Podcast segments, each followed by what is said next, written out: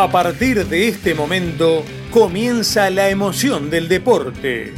Toda la actualidad del mejor fútbol internacional está en Cancha Neutral, con los comentarios de un tridente de lujo, Klaus Germán, Darío Daix y Ricky López.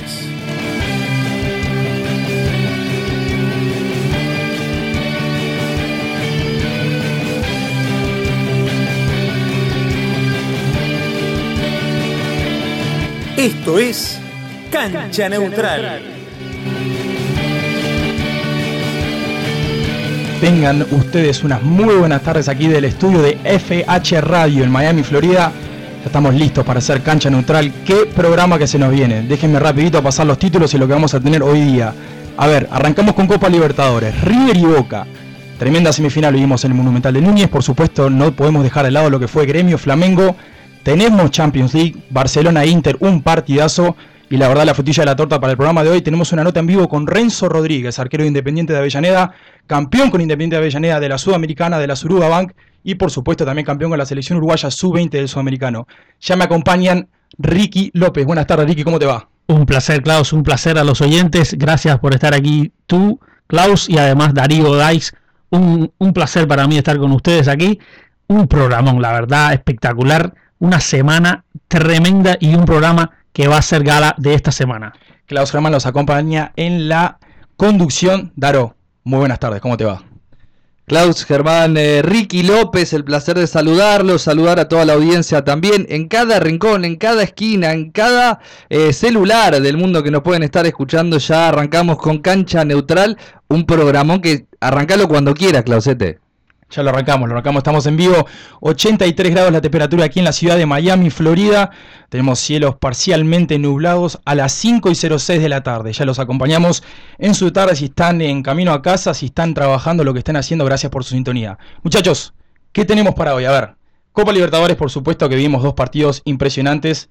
Y antes de decirles cualquier cosa, porque sé que nos vamos a meter en el debate de Copa Libertadores, déjenme decirles lo siguiente a mí me sorprendió el nivel de Gremio Flamengo. Me encantó ese partido y la verdad que analizamos la semana pasada mucho lo que iba a ser el posible Río y Boca, cómo se iban a plantear los equipos, dimos toda la información que teníamos y como que dejamos un poquito al lado Gremio Flamengo, que terminó siendo un tremendo partido con un bar y un Pitana muy protagonista. Daro, vamos a arrancar con el River y Boca. Decime por favor, ¿qué hizo Alfaro? ¿Qué hizo Alfaro? Bueno, claramente se equivocó en el planteo. Por supuesto que poner a un número 9 eh, por la derecha que juegue de eh, volante no es la mejor opción. Tampoco ir a arriesgar algo así en una semifinal de Copa Libertadores jugando de visitante contra el actual campeón, que es eh, River Plate. Para mí ahí se equivoca un poco Alfaro. Me cuesta entenderlo porque él siempre es del 4-4-2 bien marcado. Entonces, inventar algo así en este partido, por supuesto que eh, es hablar con el diario el lunes si lo hablamos de esta manera, pero ¿cómo decir que se podía ir al Monumental jugando así? Digo, teniendo otras opciones, cuando podía haber jugado Mauro Zara, que ya estaba recuperado, cuando podría haber jugado Alexis eh, McAllister por derecha, como bien lo hizo en el seleccionado argentino, y bueno, por la izquierda, eh, Bebelo, Reynoso y Emanuel Más han dejado mucho que desear. casualmente veía hoy unas imágenes, un video. El gol que le hace River en Madrid es muy parecido al que le hace ayer justamente eh, eh, el millonario a Boca. Entonces digo, no se repasan estas cosas, no lo han ido a ver, no lo han eh, estudiado. Por supuesto que el conjunto de Gallardo es impresionante lo que él genera en sus jugadores tiene una llegada, tiene una transmisión, sus equipos, porque este equipo no se, no se destaca por, por sus figuras como tal vez sí en otros, más allá de que tiene un medio campo muy bien marcado, que sabe a lo que juega, como lo es eh, Enzo Pérez, Ezequiel Palacios y eh, jugó de la Cruz, esta vez un poco más de enganche. Em, pero bueno, eh, impresionante la verdad. Yo, creo en el, planteo de, de, de Alfaro que lo perjudicó haber sacado un puntito en la Superliga si él llega a haber perdido ese partido, se llega a dar cuenta de que no es la forma para irle a ganar a River o no es la forma para ir a buscar un gol al Monumental. Ahora, él pensó que con un gol, que fue lo que fueron a buscar, iban a tener la eliminatoria más de su lado. Y, cuando viene a saber, la oportunidad la tuvo, la, tuvo Capaldo, él la erra grandísimamente cuando Ganchope le dio el pase. Pero es muy complicado, muy complicado irle a ganar a este River de esa forma. Un equipo que, que sabe todo lo que hace, se conocen perfectamente, cuando tiene que meter, mete, como él mismo decía, que no, estamos estudiando que River se tira en los partidos, porque la, rueda de prensa de, de- de Alfaro al final fue desastrosa, las cosas que dijo, muchas cosas que no, no tienen importancia. Cuando un técnico tiene que pararse después de un partido a explicar lo que hizo en la formación, a explicar lo que hizo en cada cambio, es porque no se vio ni en el televisor, ni la afición, ni la prensa entendió lo que quiso hacer. Muy entendible. A ver, eh, es muy fácil eh, hablar con el diario del lunes. A ver, y no lo digo por vos, lo digo por general, porque uno, usualmente yo soy una persona que me gustan los programas deportivos, más que nada los de Sudamérica, la verdad que los miro bastante. Miro diferentes canales también, porque a veces periodistas, eh, está bueno ver las presiones de diferentes periodistas en diferentes medios. Es muy fácil hablar con el diario del lunes. Ahora, yo quiero decir, esta, te voy a decir solo esto, y, voy a volver con, con Daro para que me, que me tire por favor los 11 cómo salió Boca. Si Capaldo hubiera hecho ese gol antes de terminar el primer tiempo, yo no sé si River se llevaba la victoria. Te voy a explicar por qué. El Monumental no es la bombonera. Y acá yo soy totalmente imparcial, porque no soy hincha ni de River de Boca. Entonces, de una posición imparcial puedo decir lo siguiente. El Monumental no es la bombonera. La bombonera te alienta, vayas perdiendo 3 a 0, 2 a 0, 1 a 0. Ok. El Monumental es un poquito, y no quiero, eh, no quiero ser eh, irrespetuoso, pero es un poquito más frío. Lo voy a decir así, un poquito más frío. Ahora, un gol de Boca antes del primer tiempo, con todas las chances que había tenido River anteriormente y no las había podido concretar. Eso te iba a decir. Un gol de Boca antes de terminar el primer tiempo, yo no sé si se le caía el estadio arriba a River. Pero ahora voy con la contra de lo que tú acabas de decir. Si River, si en Boca hubiese anotado ese gol, y ahora yo te digo, si River hubiese anotado todas las que paró Andrada, las que fueron al palo. eh, Bueno, es- pero eso es otra historia. Yo te estoy hablando ese gol, porque eso es un gol que no se lo erra. O sea, es muy difícil pero es errar muy ese gol. complejo, No, muy exactamente. complejo. Aparte, uno piensa, son jugadores de fútbol profesionales, digo, ganan mucho, mucho dinero por estar donde están, juegan al fútbol y nada más, no es que tienen que ir a trabajar eh, por la noche, estamos hablando de Boca Juniors, uno de los equipos más grandes de Sudamérica y para muchos del mundo también. Entonces, eh, ese, ese pase a la red con zurda que Guanchope Ávila le, le deja la pelota muy servida dentro del área, era para hacerlo, era para ponerse en el empate uno a uno e ir al segundo tiempo ya un poquito más cerrado atrás, saliendo de contra, como son las estructuras que le gusta Alfaro, como le gusta salir. Pero bueno, el chico Capaldo tiene un gran futuro, eh, se ha ganado la titularidad, Alfaro le dio la continuidad y bueno, no juegan la vuelta. Ya eh, que ahí también hubo otra jugada polémica porque le sacan amarilla, eh, que ahí ya se perdía la vuelta. Luego van al bar para chequear la jugada y le terminan sacando tarjeta roja a, a Capaldo. Para mí sí fue roja. A ver, eh, con el tema del Para mí. y, y me parece que es eh, muy polémico hoy en día eh, esta, este, este es- es instrumento que llegó para ayudar y para aclarar y en muchos casos no lo está haciendo. Te digo por qué. Están llevando todo arriba. Vos viste que la nueva regla del juez de línea es esperar a que termine la jugada. Bueno, Sí. había momentos, también pasó en, en el partido de Barcelona-Inter, que había un offside muy cantado, los jugadores también lo notaban tenían que ir corriendo rápido a buscar la pelota y cobrarlo ellos, porque el, el juez de línea no había levantado la bandera para cobrar un offside. Sí. Entonces es como una especie de trampa. ¿Por qué?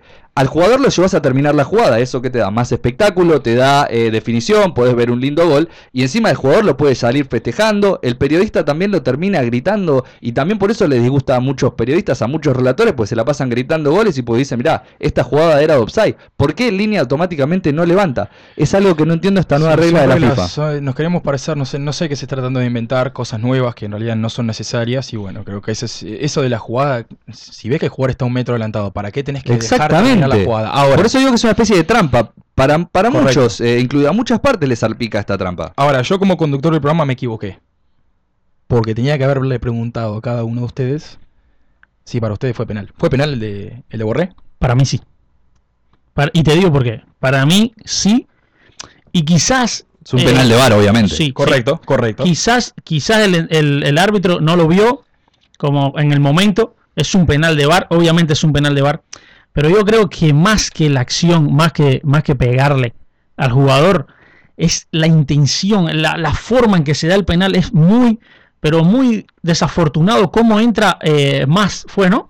Emanuel Massi, uno de los peores laterales por izquierda de la historia de Boca, voy a decir, y de muchos otros eh, equipos también, porque no. Desafortunado la forma en que él va ahí a, a quitar ese balón, incluso cuando ya creo que Izquierdos ya tenía la jugada de una forma u otra controlada. Terrible cierre, que para mí fue la figura de Boca, que fue, sí, que fue Izquierdos. espectacular. Para mí fue la. Izquierdos en esa jugada ya había controlado la jugada, había defendido bien y viene eh, más de una forma desmedida. Para mí, desmedida.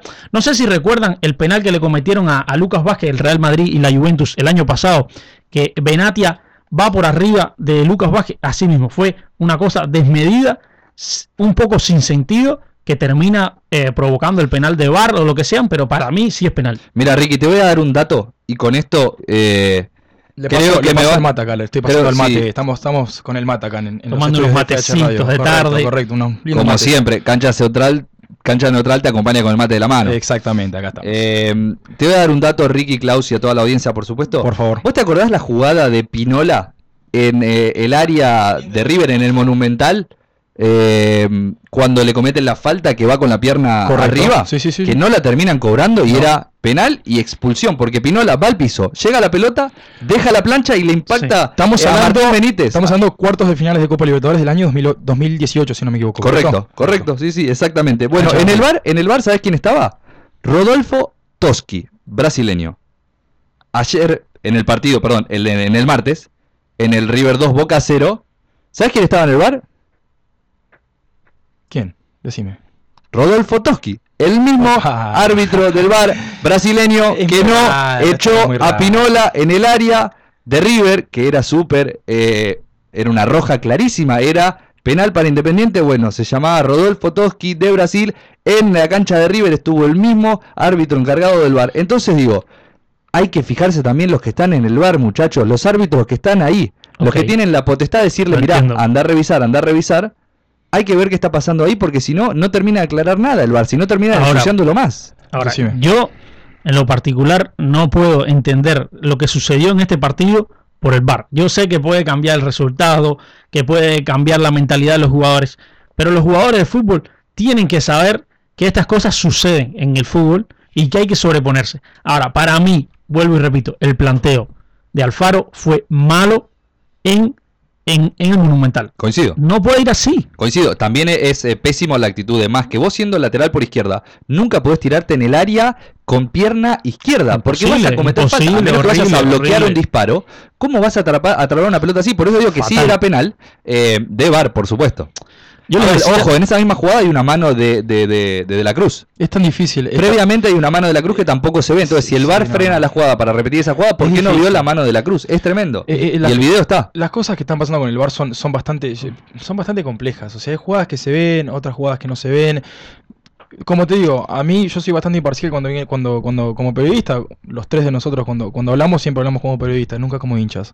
A ver, no es por nada, pero en octavos, en cuartos y en semis le dan penales a River por VAR.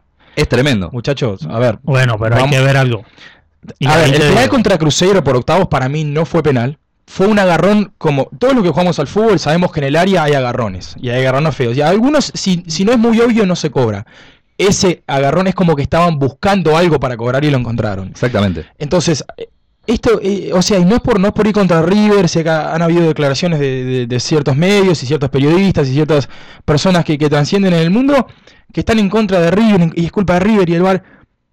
Yo lo único que pido es que tomemos una pausa y analicemos. Eh, el penal contra Gremio que le dan en la También, semifinal también. de la Libertadores 2018, cuando el penal no lo reclamó nadie, ni siquiera los de River, y en la nada pide un bar y le dan el penal a River. Ahora, yo les pregunto a ustedes una cosa.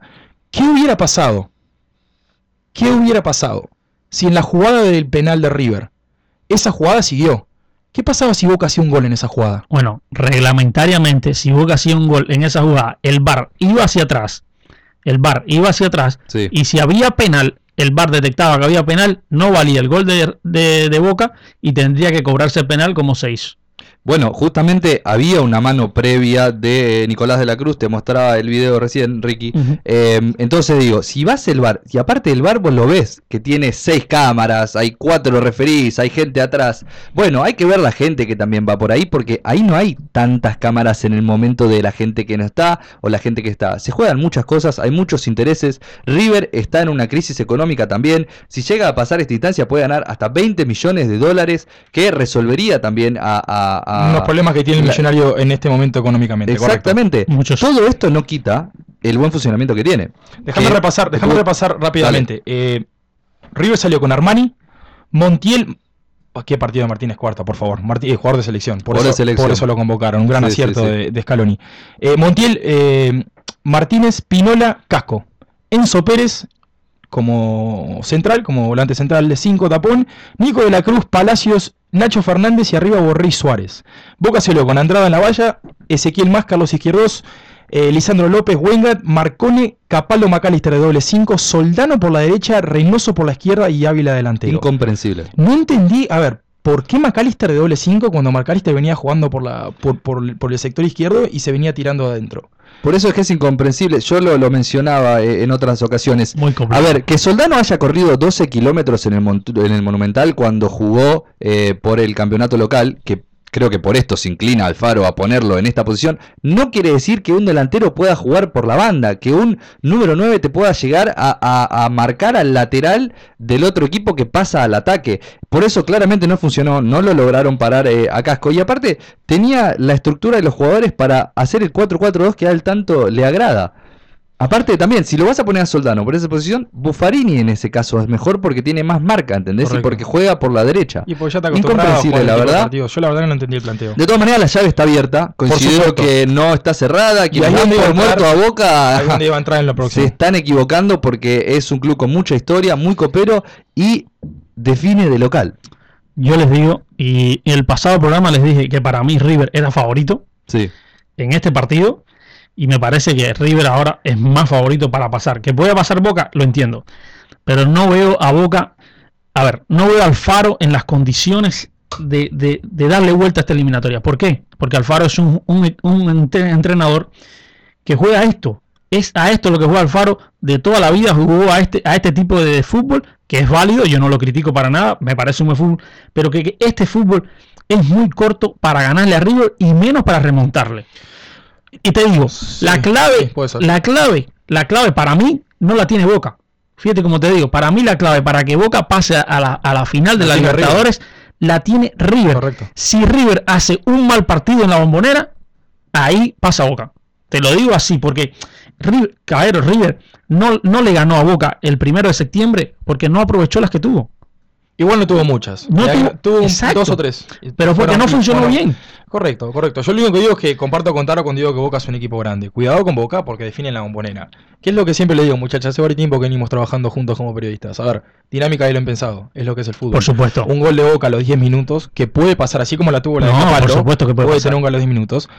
La presión que puede ejercer, así como lo dije en la Champions League, la Champions League pasada, con el tema del Liverpool y el Barcelona, cuando todo el mundo había dado eh, por muerto al Liverpool, yo dije, muchachos, cuidado con Anfield, es una caldera la presión de la gente. El. Liverpool es un equipo copero, es un equipo con mística. Lo mismo Boca. Boca es un equipo súper copero, con muchísima Sí. mística. Entonces, cuidado. O sea, es Eso verdad sí. que River tiene que hacer un partido muy malo y Boca tiene que hacer un partido casi perfecto para Casi que se dé. perfecto. Es, es, es lo Pero- que está pasando con River desde que estaba Geloto. Boca tiene que jugar perfecto para ganarle a River. Y perfecto es esas pocas que tiene, porque tiene pocas, es meterlas. Como, como pasó en la, en, la, en la final del año pasado, que recuerdo que Benedetto falla un gol casi hecho al final, que Faltando dos a- minutos. A, pase de, de Carlos Tevez. No, no lo falla, se lo tapa. Armani con, Armani. El pie, Armani con el pie se lo tapa. Eso es Boca. Boca tiene que meter esas chances porque River, por lo general, genera más que ellos. Yo lo veo así. Ahora le digo, lo de Alfaro grave en, en, en exponer de esa manera a Salvio, en decir que le preguntó a Salvio cuántos minutos te pongo, y Salvio le dijo, le dijo, le dijo, te pongo 30 minutos, y, al- y Salvio le dijo, no, poneme 20. Poneme 20, No puedes decir eso a una hinchada de, de, de, de- Boca, que es como es la efervescencia que tiene, pon- exponer al jugador así, porque el jugador te dice eso en privado. Peor es que el jugador te diga, poneme 50 y a los 20 minutos no pueda más. Me parece que eh, falló ahí Alfaro. A ver, Boca tuvo, eh, a ver, hubieron 11 situaciones para, para River, 9 para Boca. Eh, a ver, jugadas abiertas, de esas 11 que tuvo River, 8 fueron jugadas abiertas, 2 fueron jugadas preparadas y una fue el penal que terminó en gol. Para Boca fueron 9 jugadas, 4 de jugadas abiertas, 4 de pelotas quietas y un contraataque que fue la de Capaldo antes de terminar el primer tiempo. Terminaron eh, con, y acá creo que es la diferencia, el porcentaje de pases terminó 72 a 58 a favor de River. O sea, estamos hablando de un porcentaje de pases, una diferencia grande.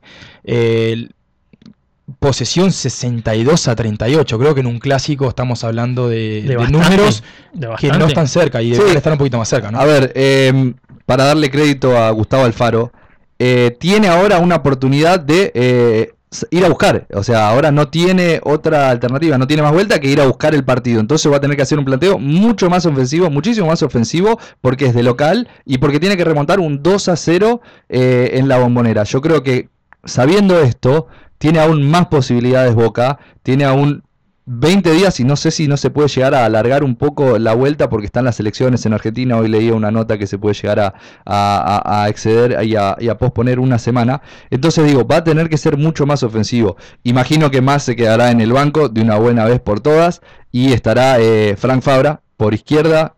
También lo imagino a Zárate dentro de la cancha, a Salvio ya eh, recuperado del todo, eh, por supuesto que Alexis McAllister con posibilidades también de Reynoso y veremos ahí en el puesto de 9 si Guanchope Ávila levanta un poco eh, la puntería eh, o Soldano que venía jugando un poco más. Bueno, vamos a ver. Lo único que sabemos es que la revancha se juega el 22 de octubre, 8 y media de la noche. Y acá, bueno, acá vamos a tener, por supuesto, va a salir el Yo sigo siendo, yo sigo viendo Sí. a River favorito.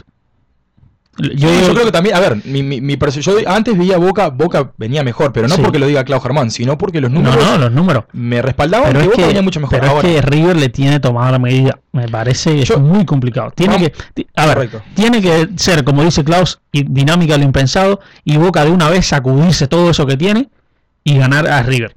La veo muy complicada, pero es fútbol y, y- y está muy linda la eliminatoria. Vamos a ver qué pasa. Está bien, ya para terminar esto lo que es Boca River, otra cosa, lo único que yo le puedo recriminar al Faro son dos cosas, y se lo voy a recriminar, creo que para mí fue algo que no me gustó de él, fueron dos cosas, que él usualmente no hace, que fueron las declaraciones que hizo, y la, y la verdad que fue el planteamiento, porque Boca, con el dinero que tiene, y con las incorporaciones que trajo, y con los jugadores que tiene, entiendo las lesiones, entiendo todo lo demás, pero era para plantear un partido un poquito más ofensivo, no sé. Bueno, esto es un debate La más dejo- largo porque la yo- dejo por ahí. Sí, yo porque aparte, lo- por más de las individualidades, lo que le cuesta a Boca es el El funcionamiento. funcionamiento, No es el funcionamiento. No es que no es que va a poner en la cancha ahora de Boca, va a poner a Zárate, no es que va a poner a eso. Salvi, no es que va a poner a y van a funcionar. Es yo el miraba, funcionamiento. yo miraba el banco de Tevez el otro día contra River y es una cosa. Se dan el lujo de tener un tipo como de Rossi, que es verdad, está, está sentido, pero lo tienen igual. O sea, cuando no Marconi, cuando Marconi toma el balón y mira para adelante, no tiene No quien tiene dársela. nadie, no no tiene tiene, pero bueno. quien dársela. Cuando vas a River, que la tiene Enzo Pérez, que no es el más habilidoso con los pies, sin embargo tiene a Nacho Fernández por un lado,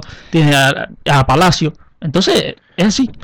8 y media de la noche, el 22 de octubre, en. Bombonera, Buenos Aires. Argentina, va la revancha 2 a 0 por ahora para River en el global. Muchachos, qué partido Gremio y Flamengo, por Uf, favor. eh, y si hablamos de VAR, como hablamos también de este partido River y Boca, también tenemos que hablar del VAR, donde Sí. se le anularon tres goles a Tres Flamengo. goles, Tres impresionante. goles, tremendo. Bueno, Flamengo juega con casi la misma intensidad o más intensidad que River. Es eh, el primer tiempo y los primeros minutos de eh, Lo eh, aplastó. Flamengo fue los 30 impresionante. minutos, los primeros 30 minutos fue, Sí. fue aplastante. Creo que tiene mérito Gremio ahí en poder apaciguar ese ese ese ataque y Sí. esa intensidad Sí, sí, jugando mucho. Gremio de local. mucho, mucho, mucho, mucho mérito. Y lo que decía Klaus, y lo venimos hablando desde hace varios Hace programas, varios tiempo. es que Gremio es mejor de visitante. Sí. Así que aquí sí está la llave, obviamente por el resultado, yo la veo más abierta. Y lo que decía, el VAR le anula dos goles, dos goles le anula el VAR en menos de cinco minutos en el primer tiempo a, Gre- a Flamengo. Dos goles anulados a, a Barbosa. Bueno, Néstor Pitana era el árbitro argentino. sí. Eh, tres goles fueron los que le anuló. Si me apuraste, digo que estaban bien anulados de Sí, todas maneras. ¿eh? Pero Sí, ¿ves cómo se sí. puede utilizar bien el VAR? Un offside que era muy dudoso, que era muy fino, en el cual tardaron bastante tiempo en, en- para chequearlo, pero efectivamente me parece que era offside el primero y eh, el último también. Luego hay una falta de Barbosa contra Kahneman, eh, cuando se lo saca encima, creo que es en el segundo o el primero. Sí, en, no el- en recuerdo segundo, el ese es en el, segundo, en el segundo. Había una, una falta ahí. en el que marca el, en el que marca eh, Everton Ribeiro Sí. Para nuestros oyentes que nos escuchan, rápidamente les voy a dar una noticia, y ustedes probablemente no la sepan, de último momento. Eh, me escriben acá de Uruguay, eh, colegas que tengo allá. Mañana va a ser operado Georgian de Arrascaeta. Para mí, Uh. uno de los jugadores más influyentes en este momento de Flamengo. Le da el pase al centro, el centro pase. Le el centro mandó pase. el, el centro pase a, un armador, un a, armador. a Georgian. Ah, eh, perdón, a Bruno Enrique. Sí. Va a ser operado una atroscopía de menisco.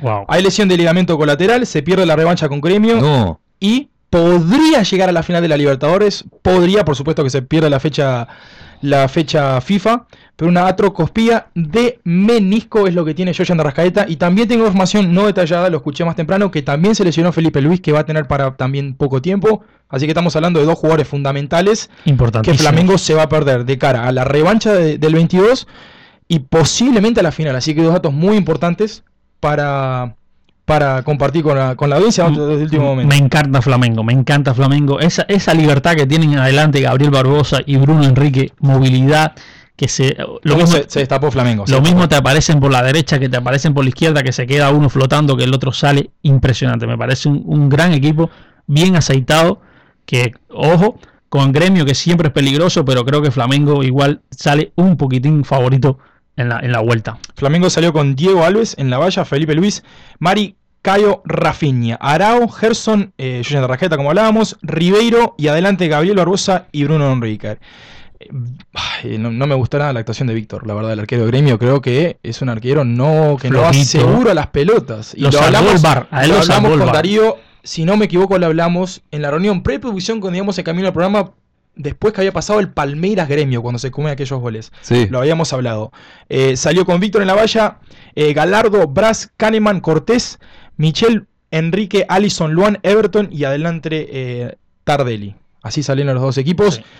Partido muy parejo. Creo que Flamengo igual fue, para mí fue un poquito más. Sí, mereció más. poco de Everton, Mereció poco de, de Luan ¿Qué también. es lo que vos siempre decís eh, acerca que de es Everton? Everton dependiente el gremio, justamente eh, como no pudo aparecer tanto, no, no se, eh, se halló con la pelota, le costaba a, a gremio salir eh, un poquito más de, de- de contra, tener el balón, poder eh, desequilibrar en los pies de estos grandes jugadores que tiene, más allá de que se supo eh, levantar y recomponer cuando viene el batazo del gol de Flamengo, que ahí sí se las veía un poco negras, bueno, finalmente entró ahí Lo el empata empate faltando de- dos minutos. Para de, sí, de gremio. Sí, sí, sí, tiene mucho mérito ahí también. Y puede pasar cualquier cosa en la vuelta.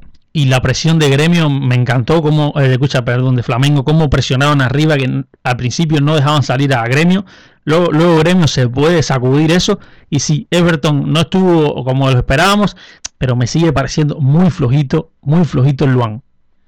Uf, yo esperaba más del Luan a estas alturas, después que lo vi aquella vez que, que Gremio ganó la, la Libertadores junto con Arthur, fue figura fundamental cuando, cuando Brasil también gana los Juegos Olímpicos, pero lo veo muy flojito, no lo veo como que, que, que ayude demasiado al equipo como se espera de él. Con este resultado, eh, por ahora avanza Flamengo en caso de un empate a cero en, en lo que es el Fla- en Sí. lo que es Río de Janeiro, se va a jugar el Maracaná. El Usted lo sabe que Flamengo todavía no ha perdido en casa en el meeting Maracaná, a no ser por un partido en esta Libertadores. De condición de local con toda su gente a favor.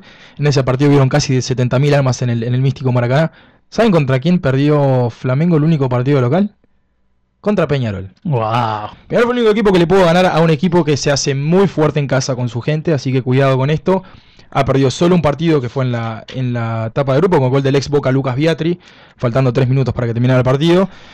Bueno, en unos minutos vamos a tener al aire a un ex jugador de Peñarol, así que vamos a poder preguntarle Ya está la, producción preparando la llamada. La llamada Renzo Rodríguez, arquero de Independiente de Avellaneda, que nos va a acompañar en, en los próximos minutos. Ahora, para darles rápidamente, antes de meternos en Champions League, lo que fue Barcelona-Inter, lo que fueron los partidos, eh, la goleada que sufrió Tottenham, déjenme preguntarles lo siguiente. Eh, ¿Gremio o Flamengo? Porque, a ver, terminó 1 a 1, partido bastante peleado, creo que fue más Flamengo. Si repasamos rápidamente, la posición de pelota 42-58, más para Flamengo, muchísimos más pases, más juego de Flamengo. Ahora, para la revancha, Daro, Gremio, Flamengo. Vos sabés que es complicado. De entrada te iba a decir eh, Flamengo por lo bien que lo vi ayer. Ahora, con las bajas que mencionamos, Sí, muy clavas. justamente a Rascaeta, que fue quien le tiró el centro, y eh, Felipe Luis por izquierda, no sé, mm, sabiendo también que Gremio define mejor eh, de visitante, Correcto. Tenés un par de cositas ahí que Gremio viene de, en, la, en la semifinal eh, de la Copa Libertadores pasada, que se quedó, como lo decíamos en el programa pasado, eh, con la sangre en el ojo. puede pasar cualquier cosa. Te digo un 52 que pasa a Flamengo, 48 que pasa a Gremio. Opa, no, no, pero a ver, pero decime. eh, Eh, ya te- le- Le diste que, que, me, que dijera River Boca el programa pasado, lo dije, ahora tam- no me hagas te- eso a vos te estoy diciendo Flamengo, 52 dijo. Flamengo. 52. Ricky. Para mí, Flamengo un 60%. Opa, las, está, bajas, le, le la- metió los 8 que faltaban. las bajas igual me, me- me apuran un poquito, pero creo que Bruno Enrique está en una forma espectacular. Eh, se, se comenta entre el, entre el periodismo brasileño que es el mejor jugador que hay ahora mismo en Brasil. Creo que lo comparte un poco con Everton, que también está en gremio. Pero sí, sí, veo a Flamengo muy aceitado. Y ojalá, y ojalá y puedan llegar a la final, que hace muchos años que, que no gana una Libertadores. Aparte, pará, si lo debatimos un poquito más, sabiendo que Gremio define mejor de visitante y que tiene dos bajas importantes Flamengo, agarrate Catalina. Yo imagino esto Sigo de definir, Flamengo. definir mejor de, de visitante, lo puedo asociar nada más con la presión que puede sentir Gremio con el estadio lleno, Sí. con la gente. Es lo único que puedo llegar a entender, porque si no, no tendría otra explicación. 5 horas 35 minutos eh, de la tarde acá en la ciudad de Miami. Estamos en vivo, Clau Germán en la conducción, con Daro Dice y con Ricky López. Muchachos, nos vamos a meter en lo que es Champions League ya mientras la producción prepara la llamada con Renzo Rodríguez, que nos va a acompañar en vivo desde Argentina. Eh, qué lindos partidos de Champions. Y Ricky, te voy, a, te voy a dar la entrada para que me hagas un análisis de esta segunda jornada Se de viene Champions cargado. Ricky. Ricky es un especialista en esto. Se no, la Champions, ustedes saben que es mi, mi competición preferida, la que más me gusta ver. eh, y, y sí, la Champions es, es espectacular. Muchas eh, muchas noticias, quizás no tantos partidos eh, est- eh, estratosféricos, pero sí bastantes detalles. Sobre todo eso que mencionabas al principio, la goleada, la goleada del 7 a 2 del Bayern, del Bayern y el Tottenham, eh, impensado. Ahí sí tenés algo fuera de la estratosfera. Es- eso sí, El único. eso sí, ese sí. Y, y- Aunque fue un resultado mentiroso, porque pasaron muchos goles hacia el final. Sí, pero Como igual. Sí, pero mentiroso. no se ve, no se ve. No se ve mucho, es verdad, pero medio mentiroso. Pues El si el Bayern- partido fue. Aparte, bastante- viste que un 7-2 es como extraño. Hay más 7 a 1, viste, es raro. Ah, Brasil. El- el Brasil Bayern- mal. el Bayern- Boca San Lorenzo el- eh, en el, el- gasómetro. El Bayern cada vez que iba al arco parecía como, como un cuchillo en la mantequilla que entra así facilito. La defensa del Tottenham perdida totalmente.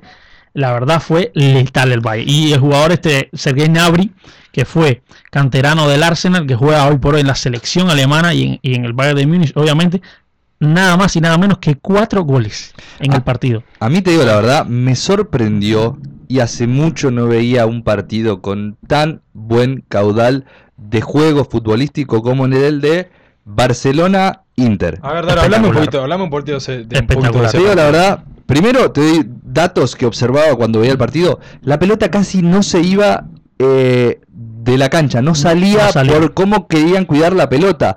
Era un planteo fabuloso, perdón, fue un planteo fabuloso de Conti. Yo no voy a ser exitista, no me voy a quedar con el resultado 2-1 porque el planteo del conjunto del Inter fue espectacular. Espectacular. Las salidas claras, limpias, correctas, en muchísimas veces, eh, tanto en el minuto 20 como en el 40, salía jugando desde abajo, bancando la presión del Barcelona y llegaba hasta el área rival. Les pido por favor a, a ustedes muchachos o a la audiencia, es un placer el partido del Barcelona con el Inter y yo pensaba cuando veía... A ver, el golazo de Lautaro Martínez es impresionante, madrugando de entrada también. Golazo, golazo de, la- de tanque, delantero matador. con la 10 en la espalda ganándole el duelo ahí al Lenglet y después teniendo el 2 a 0 porque Ter Stegen le saca con el brazo izquierdo eh, con una especie de salto a lo volei, con el antebrazo izquierdo le saca un cabezazo fortísimo a Lautaro que podía haber tenido el 2 a 0 en el Camp Nou. que atajado en el minuto 37. Era, era la, la- la- la frutilla del postre.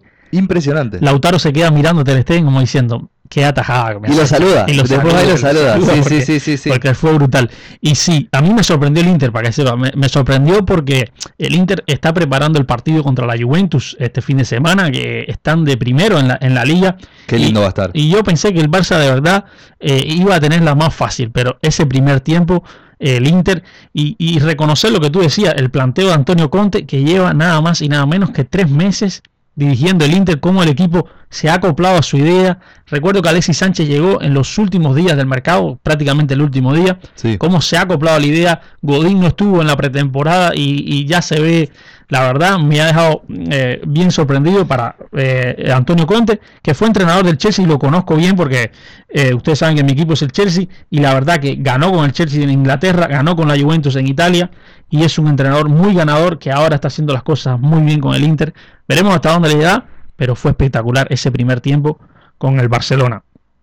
Creo que después, en la entrada de, Arturo Vidal. Lo aplaudieron, perdón, eh, Alexis Sánchez lo aplaudió el, estadio por Lindo pasado en, el Barcelona. También lo aplaudieron a Griezmann. Eh, fue un, muy buen planteo. muy, bueno, muy bueno. Después creo que el cambio del Barcelona influyó bastante porque eh, entra Arturo Vidal porque el, el, el, Barcelona... Un gran ingreso Arturo. El, el Barcelona cuando tenía la pelota le costaba perderla, pero cuando no la tenía le costaba mucho recuperarla.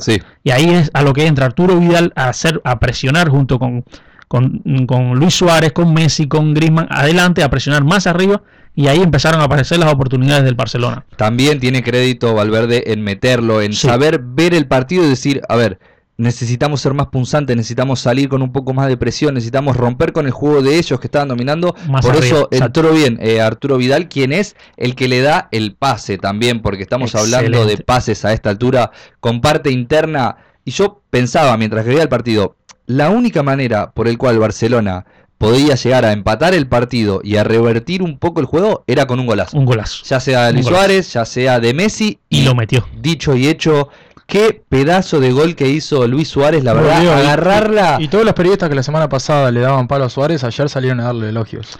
Bueno, pero viene mal, siempre viene mal. Va y viene, va y viene. Pero hay que reconocer que viene mal. Luis Suárez viene mal, y ha sido parte fundamental de los desastres de Barcelona porque no ha podido marcar de visitante desde el 2015. Y me gusta que digas esto. Me gusta que digas esto después de haber hecho dos goles. No, yo sí, porque usualmente esto se dice cuando el jugador, cuando la persona pierde. Este tipo de datos se tiran cuando la persona Yo soy un gran fan de Luis Suárez, pero es que verdad que venía mal y él lo sintió porque él grita una, una mala palabra cuando mete el gol y es esa rabia que se saca de todas las críticas que tenía.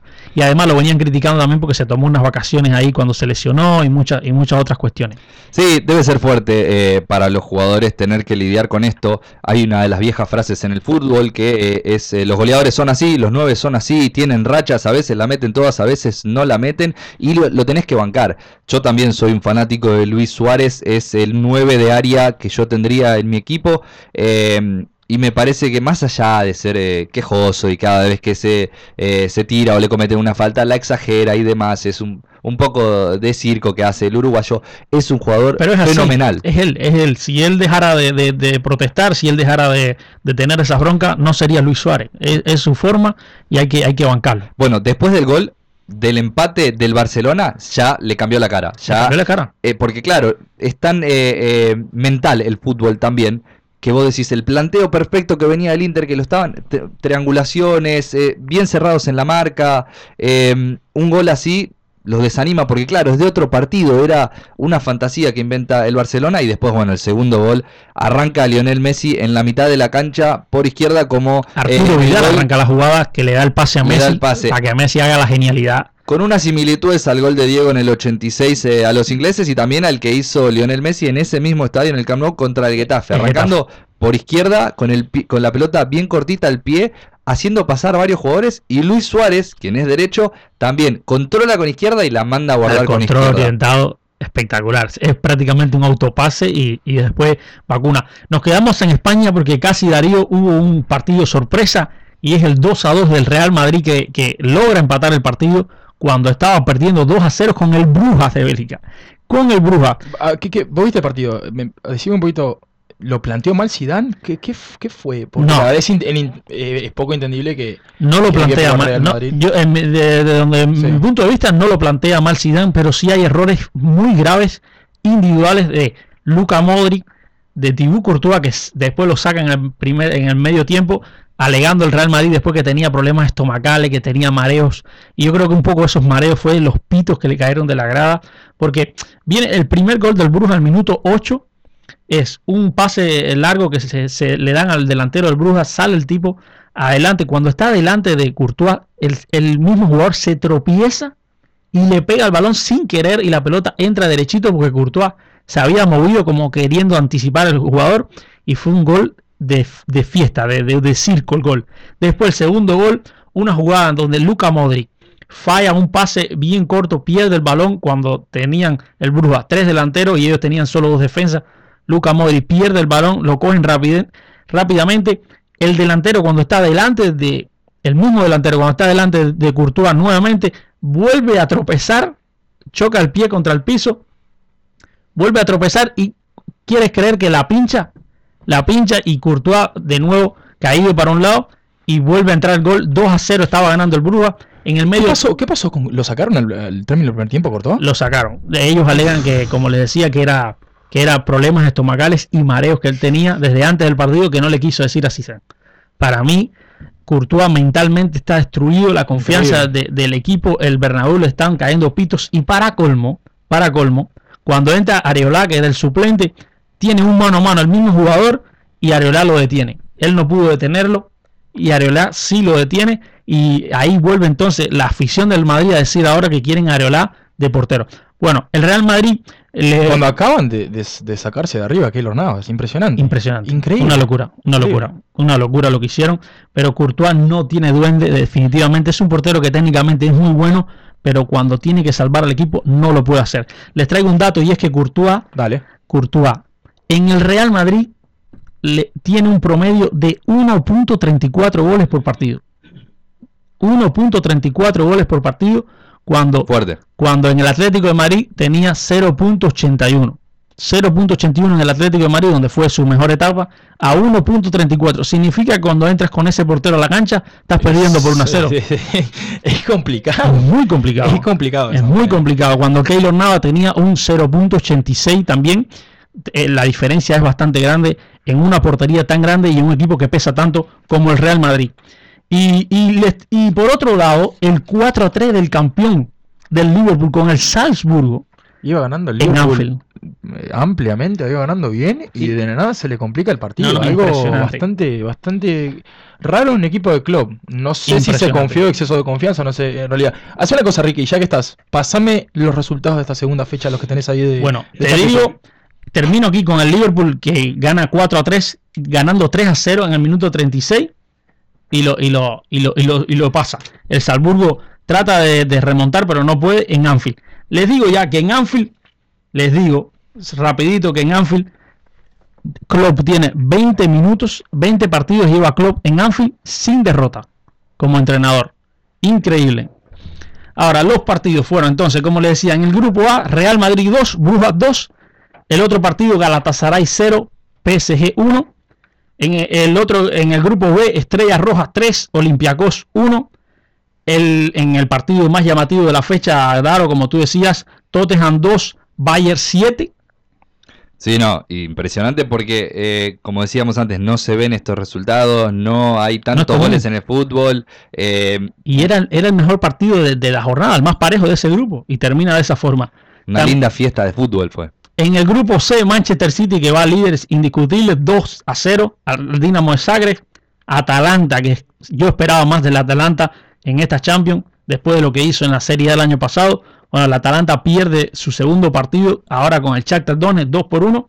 La Juventus venció 3 por 0 al Leverkusen en un, en un gran juego de, la Juventus. El Lokomotiv pierde 3, eh, pierde 0-2 perdón, con el Atlético de Madrid. El Atlético de Madrid que pudo sacar el partido bastante cómodo al final, en el primer tiempo muy trabado. Después el Napoli y el Gen dieron el partido más aburrido de la fecha con un 0 a 0 que la verdad eh, muy muy frío el juego. Muy frío el juego. Tenemos entonces Barcelona-Inter, ya lo dijimos, la Vía de Praga perdió 0-2 con el Dortmund. El Leipzig perdió también 0-2 con el Lyon. Zenit 3-1 al Benfica. El Chelsea en los últimos minutos William le dio la victoria frente al Lille y el Ajax volvió a golear 3 a 0 como el mismo resultado de la primera jornada. Este Ajax va camino a dar otra sorpresa. El equipo le quitaron a De Jong, a De Ligt y parece un reloj impresionante. La verdad que sí, la verdad que son la segunda jornada de Champions ya nos deja más o menos eh, una pauta de cómo se están, a ver qué equipos están sacándose la capa de, de favoritos para ganarlas. Así que bueno, una segunda fecha bastante, bastante peleada. Por supuesto que vamos a estar cubriendo lo que es la próxima fecha. Ya tenemos en el aire, nos está esperando Renzo Rodríguez, arquero de, Independiente. Ya lo vamos a poner en el aire. Me un segundito. Ya nos acompaña Renzo Rodríguez, multicampeón con Independiente de la Sudamericana, la Suruba Bank, campeón uruguayo sub-20. Renzo, ¿me escuchás?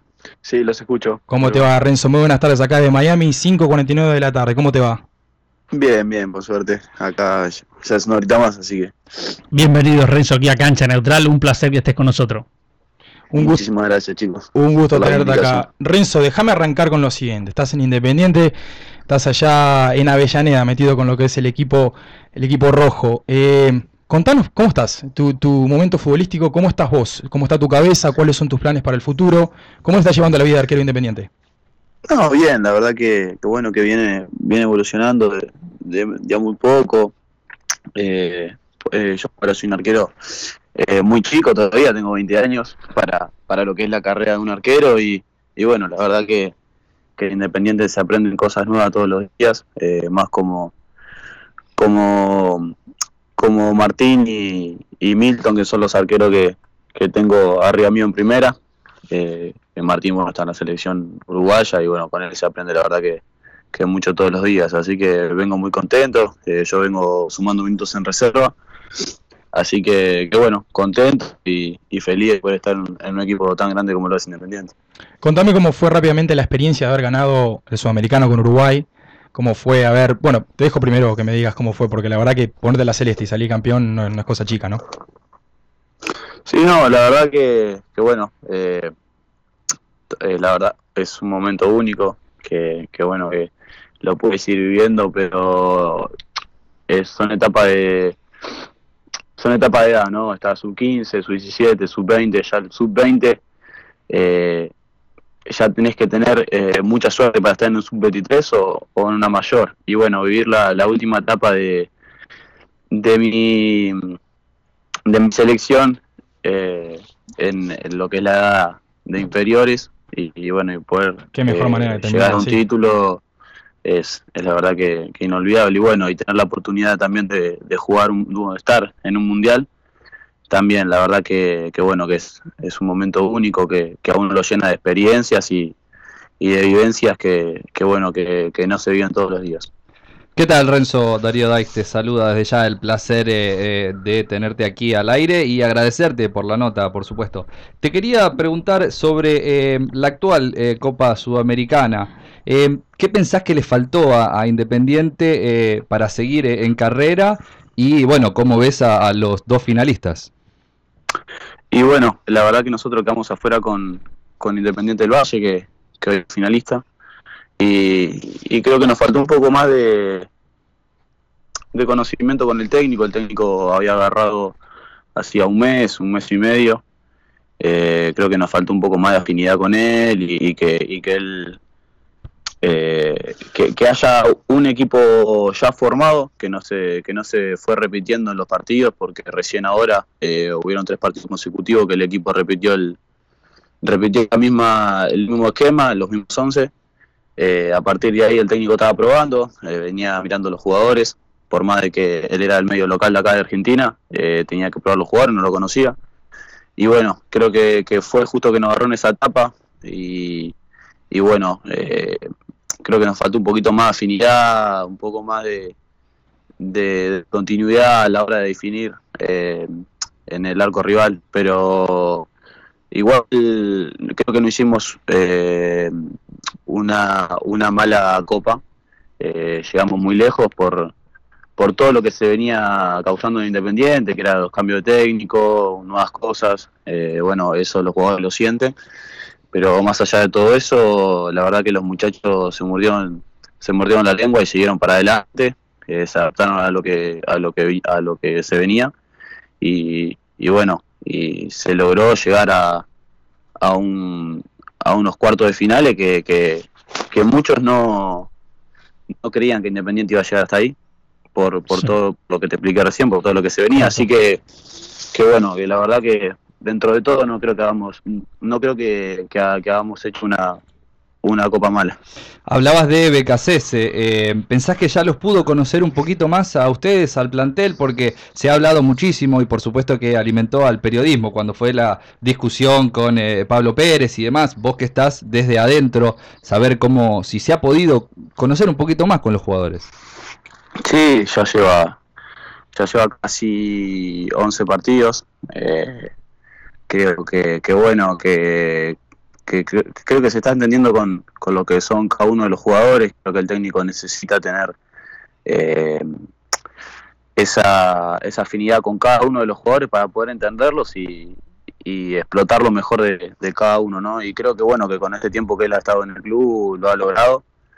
Eh, se está dando a, a ver ahora, eh, creo que ya tenemos tres partidos consecutivos que vamos ganando que eso no, no venía siendo regular, nosotros ganábamos o perdíamos o empatábamos, pero nunca habíamos tenido una racha de tres partidos seguidos ganados.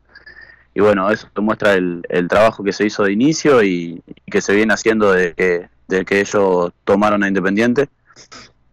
Así que, que bueno, eh, la, la, verdad que, que ellos están haciendo, están haciendo un buen trabajo y bueno, lo están reflejando ahora. ¿Sos de ver fútbol? ¿Te gusta ver fútbol? Imagino si, si sos futbolero, el, el, Boca River, River Boca de la ida de las eh, Copa Libertadores, ¿lo habrás visto? ¿Lo viste? Sí, sí, sí. sí ¿Qué, sí, ¿qué te pareció sí, el partido? Estuve, estuve, muy atento. ¿Qué te pareció? Y, y bueno, es, es muy difícil de opinar porque, bueno, uno a, a no ser ni de, ni de River ni de Boca, claro. eh, tiene que opinar más de lo futbolístico y, y creo que River hoy en día está, está mejor plantado por, porque, bueno, como te decía recién, eh, nosotros a nosotros nos tocó ese cambio de técnico. Eh, bueno, nosotros eh, a nosotros nos tenía Ariel Holland. Ariel estuvo casi cuatro años, tres años con Independiente.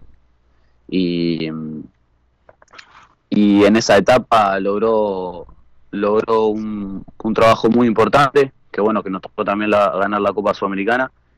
Y bueno, y, y Marcelo Gallardo, que, que bueno, le, to le, está tocando esa etapa. Eh, de inicio le costó un poco, pero bueno, eh, como te decía, eh, creo que entendió a todos los jugadores, hizo su esquema, su proyecto en el, en el club y se está reflejando todo con, con lo que ha sido ha sido River y creo que le, le devolvió la identidad de copero a River.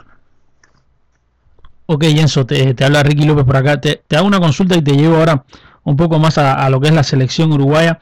Eres parte del proceso por haber jugado en las, en las inferiores de la selección y, y te consulto, ¿visualizas una gran generación joven que viene en la selección uruguaya como se puede ver con, con el Pajarito Valverde, con Lucas Torreira, una generación que viene cambiando y te visualizas dentro de esa generación?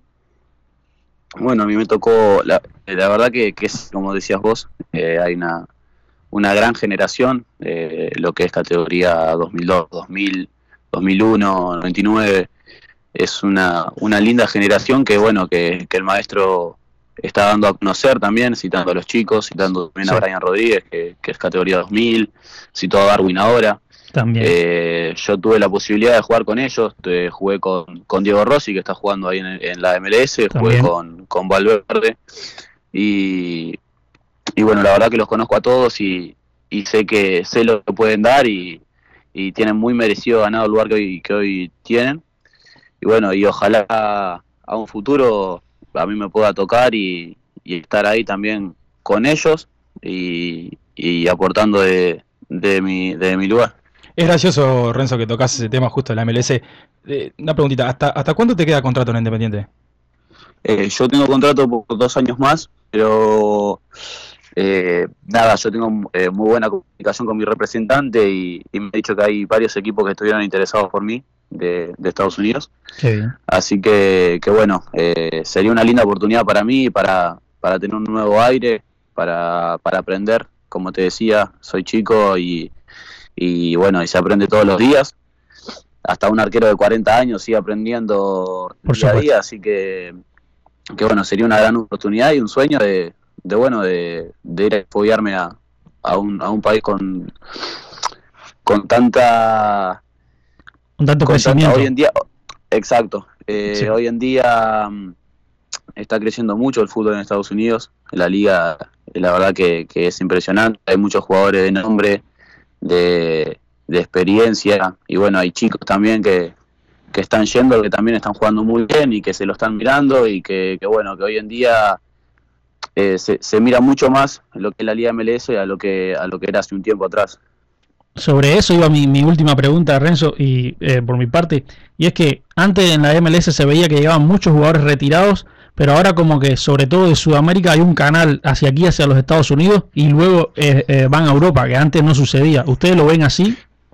En eh, te digo la verdad, en lo personal creo que, es el mejor proyecto que está haciendo ahora lo que es la MLS, en llevar, en llevar chicos de, bueno de mi edad o, un poco más grandes, pero que no pasen más o menos los 22 años, 23 años, que, que creo que están aportando a un proyecto, a un futuro de jugador y a, bueno, a, tener su propia, su propia ganancia, ¿verdad? Eh, a un futuro ese jugador eh, va a crecer mucho, va a ser visto, como te digo, hoy, hoy en día la MLS se ve un montón y, creo que lo malo también lo que se hacía antes, creo que no sé si se copiaba también de lo que hacía China o Japón, que, también eh, se llevaba muchos jugadores retirados, de nombre, pero ya retirados. Tal cual. Y, y bueno, y hoy la gente quiere ver a ese jugador, pero a ver, eh, lo, creo que quiere ver en un Barcelona, en un Real Madrid.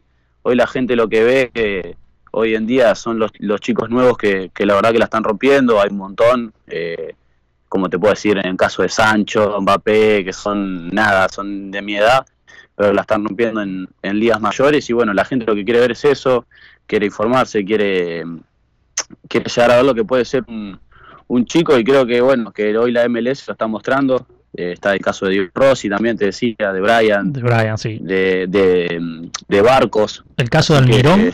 El caso de Almirón, el, paraguayo que pasó por aquí también. Bueno, Cristian Pavón también que lo acompaña ni más ni menos que es Latan Ibrahimovic y lo ama. Se, se, viene el Inter de, de, Miami, Renzo. ¿Te ves acá? ¿Te ves por el sur de la Florida? ¿Te ves visitándonos acá por Miami? Ojalá, ojalá, ojalá se me pueda dar esa chance. Eh, sé que es un, un gran equipo por lo que he leído, por lo que me he informado y bueno, eh, nada más y nada menos lo que es el, el lo que es Beckham, ¿no? Así que, bueno, eh, ojalá ojalá pueda pueda ir y, pueda tener esa chance, como te decía recién. Si venís por acá a Miami, eh, Algún lado te vamos a llevar, algo conoce acá. Klaus algo conoce de Miami. Algo conocemos. Muchas, muchas gracias. Me van a tener que, hacer recorrer, sí, porque la verdad que no conozco. De la noche algo entiende, Klaus. Vas a estar bien, vas a estar bien. Renzo, la verdad que fue un gustazo charlar contigo. Te agradezco un montón tu tiempo. Y bueno, ¿quién te dice que no nos reencontramos acá en Miami? La verdad que sería un privilegio para la MLS tener un arquero con tu trayectoria y con, con los campeonatos que has obtenido. La verdad que fue un placer charlar contigo, Renzo. Muchísimas gracias. No, muchísimas gracias a ustedes y bueno, gracias por, dejar que la gente me conozca, que, pueda lo que es narrar mi, historia hasta, hasta ahora, porque es muy poquita, pero bueno, para que la gente me conozca y, ojalá pueda estar por ahí para, bueno, para, para seguir creciendo y, y, reencontrarnos ahí en Estados Unidos. Si Dios quiere, si Dios quiere, será. Gracias Renzo, un gustazo. No, gracias a ustedes. Cuídate. Bueno, eso es todo por hoy. Ya 6 horas 2 minutos en la, ciudad de Miami, 80 grados la temperatura, cielo parcialmente nublado. Nos vamos, nos tenemos que ir 602. Muchísimas gracias por su sintonía. Esto ha sido Cancha Neutral de los estudios de FH Radio. Muy buenas tardes para todos.